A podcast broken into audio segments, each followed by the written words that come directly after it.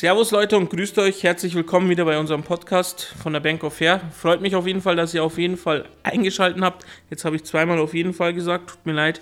Ähm, ich hoffe, wir bringen natürlich guten Content. Wir haben erst damit angefangen und ähm, hoffen, dass das natürlich alles ein bisschen besser, intensiver und informativer für euch wird. Heute geht es um die Frage, die uns der liebe Daniel gestellt hat. Ab wann darf ich eigentlich meine Haare wieder nach der Haartransplantation schneiden? Ganz klar, den Empfängerbereich, da wo die Haare transplantiert worden sind, da müsst ihr jetzt drei Monate nach eurer Haartransplantation auf den Haarschnitt warten. Das bedeutet, ihr dürft dort nicht mit dem Nassrasierer die Haare abschneiden.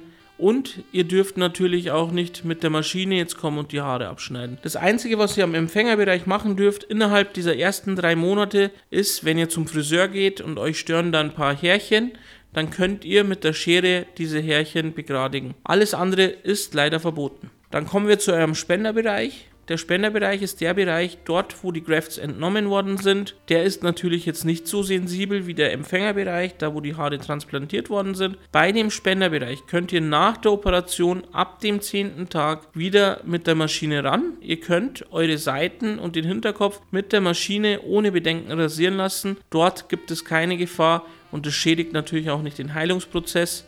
Ähm, das könnt ihr machen. Das andere dürft ihr eben erst nach drei Monaten machen.